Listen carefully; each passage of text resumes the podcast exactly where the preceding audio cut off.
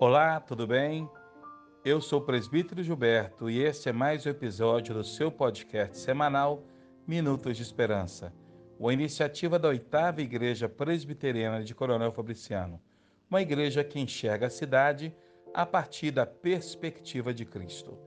Contra a correnteza. Hoje o pastor Nelson Rodrigo estará nos falando da visão bíblica de ter a atitude de ir contra a correnteza.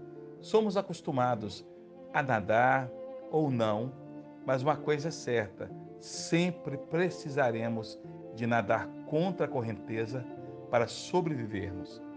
E contra a correnteza da sociedade atual que tenta sufocar a nossa família, aí é que precisamos mesmo de nadar contra a correnteza. E o pastor Nelson Rodrigues estará usando a palavra de Deus para nos orientar a termos condições de vencer a correnteza. Vamos ouvir a mensagem?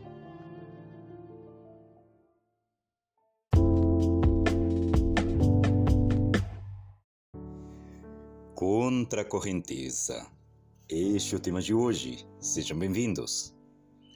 Se há um exemplo no mundo antigo do que andar contra a correnteza, esse exemplo é. Obviamente, Noé não vivia num estado de conformidade com o pecado.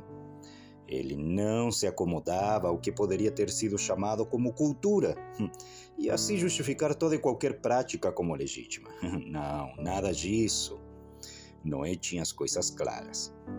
Noé sabia que todo comportamento sempre se fundamenta em alguma crença. Escute bem isso. Agora, se essa crença está em conformidade com as ordens ou os mandamentos de Deus ou não, é algo que tinha que ser cuidadosamente examinado. E Noé fazia isso. Não é porque alguém alegava que um determinado comportamento era culturalmente aceito que isso significava que seria correto praticá-lo diante do Senhor Deus. Há uma grande diferença entre uma coisa e a outra. Mas Noé sabia, e muito bem, que não há neutralidade em nenhum aspecto da realidade. Nossos pensamentos não são neutros, nem tampouco nossos sentimentos. Muito menos podemos alegar que um determinado comportamento seja neutro. Toda a nossa vida, escute bem, toda a nossa vida ou glorificará a Deus ou ofenderá. Noé andava contra a correnteza, sim pois ele interagia com a criação de Deus segundo o que Deus ordenou, e não segundo o que cada coração pecaminoso determinava como certo ou achava que era certo. Por exemplo, Noé sabia muito bem que o casamento era um pacto de companheirismo e que este deveria ser respeitado. O matrimônio deveria ser levado a sério, pois havia sido instituído por Deus. E já que Deus instituiu o casamento, este deveria espelhar o caráter de Deus. Ou seja, se Deus é fiel, você também deve ser fiel ao seu cônjuge. Se Deus não mente, você também deveria evitar a qualquer custo a mentir ao seu cônjuge. Assim como Deus nos sustenta, você deve sustentar o seu cônjuge. Assim como Deus tem paciência conosco, você também deveria tê-lo com o seu cônjuge. Mas será isso que acontecia naquela, naqueles dias? Obviamente que não.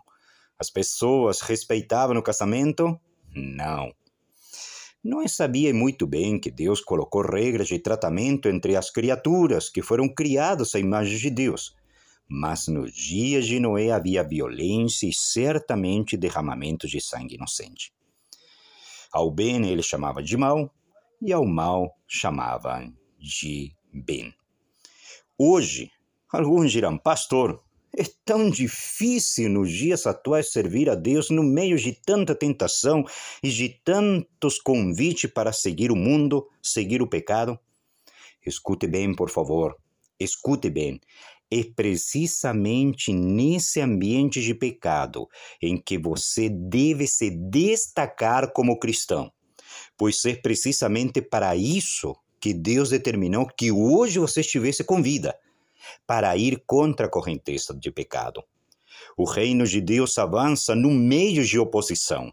Somos chamados não para nos acomodar, e sim para modificar através do Evangelho do Senhor. Então, nós estamos, sim, no exato lugar que Deus queria que nós estivéssemos e no tempo que Deus determinou para que vivêssemos.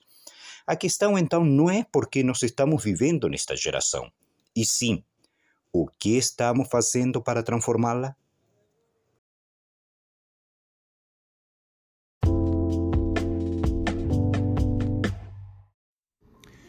E obrigado por ter ficado conosco até agora. Eu tenho certeza que você vai vencer as correntezas da vida. Deus falou ao nosso coração. Eu espero você no próximo podcast. Na semana que vem, Minutos de Esperança. Tenha uma excelente semana na presença do Senhor.